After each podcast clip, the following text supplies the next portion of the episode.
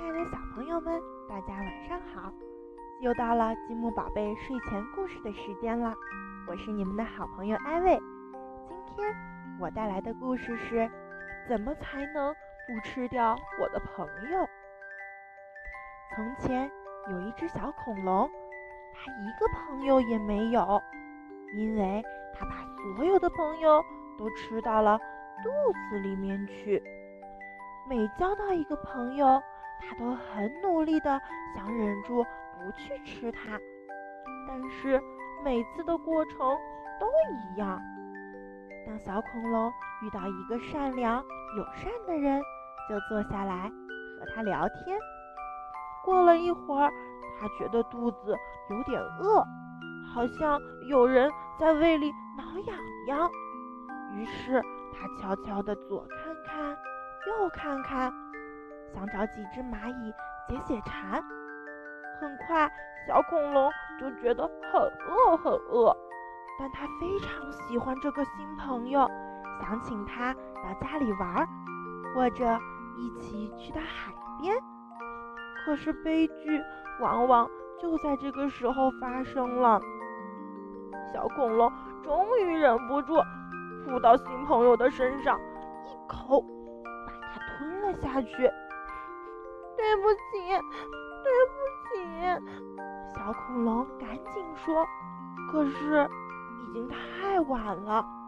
这天早上，小恐龙又吃掉了一个新朋友。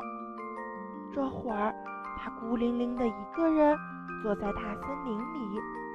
他想，也许自己不再会有朋友了。想着想着。他就伤心的哭了。他想，过不了多久，他又会饿。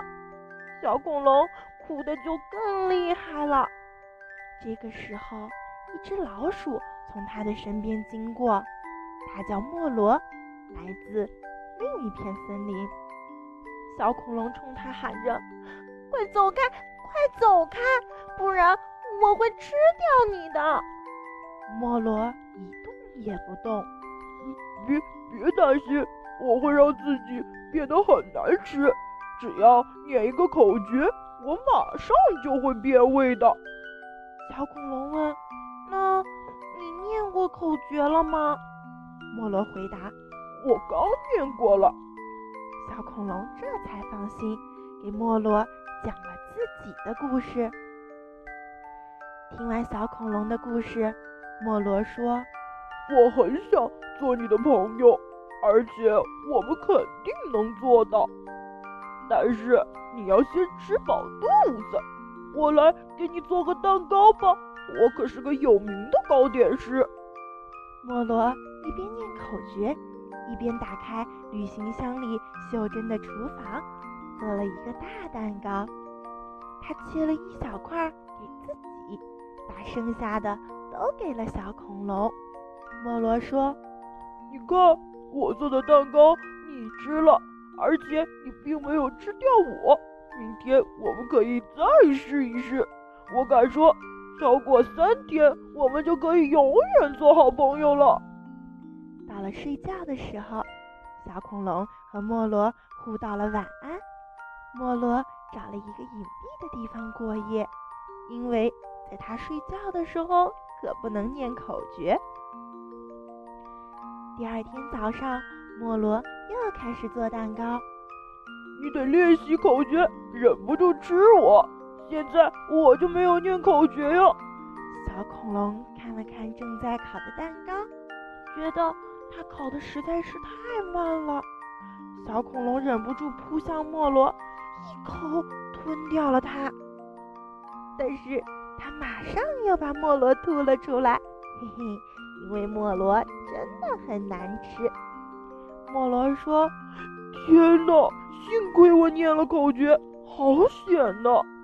小恐龙很高兴，口诀真的很管用，但是他还是觉得不好意思，没有脸再看他的朋友。莫罗说：“没关系，我相信你，你一定能做到。”再过两天，我们就可以永远做好朋友了。晚上，小恐龙问莫罗：“你为什么不一直念口诀呢？那样你肯定就不会被我吃掉了呀。因为没有危险的时候，我还是喜欢自己的味道好一点。呵呵呵。第三天，莫罗告诉小恐龙，今天的蛋糕要烤很长时间，而且他不想念口诀。小恐龙趴在地上哭着：“我要，我要吃了你，我要吃了你，哼，我要吃了你。”但是他并没有吃掉莫洛，因为蛋糕已经烤好了。莫洛充满自信地说：“你看吧，只差一点点，我们就成功了。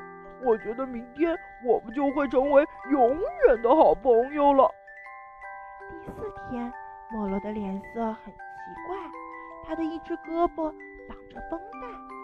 莫罗说：“我的胳膊骨折了，不能做蛋糕。你会很饿，非常饿。但是我不会念口诀的。你要吃就吃了我吧，来吧，吃了我吧。”小恐龙马上说：“别担心，别担心，我来做蛋糕。”但是你要教我怎么做好吗？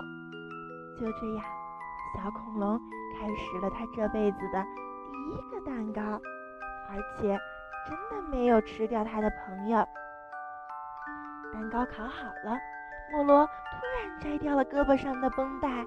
他说：“我的胳膊没有骨折，我骗了你，你不会怪我吧？”小恐龙。一点也没有生气，正好相反，他感到很自豪、很幸福，因为他终于有了一个永远的朋友。好啦，我的故事讲完了，祝宝宝们晚安，好梦，快点上床睡觉吧。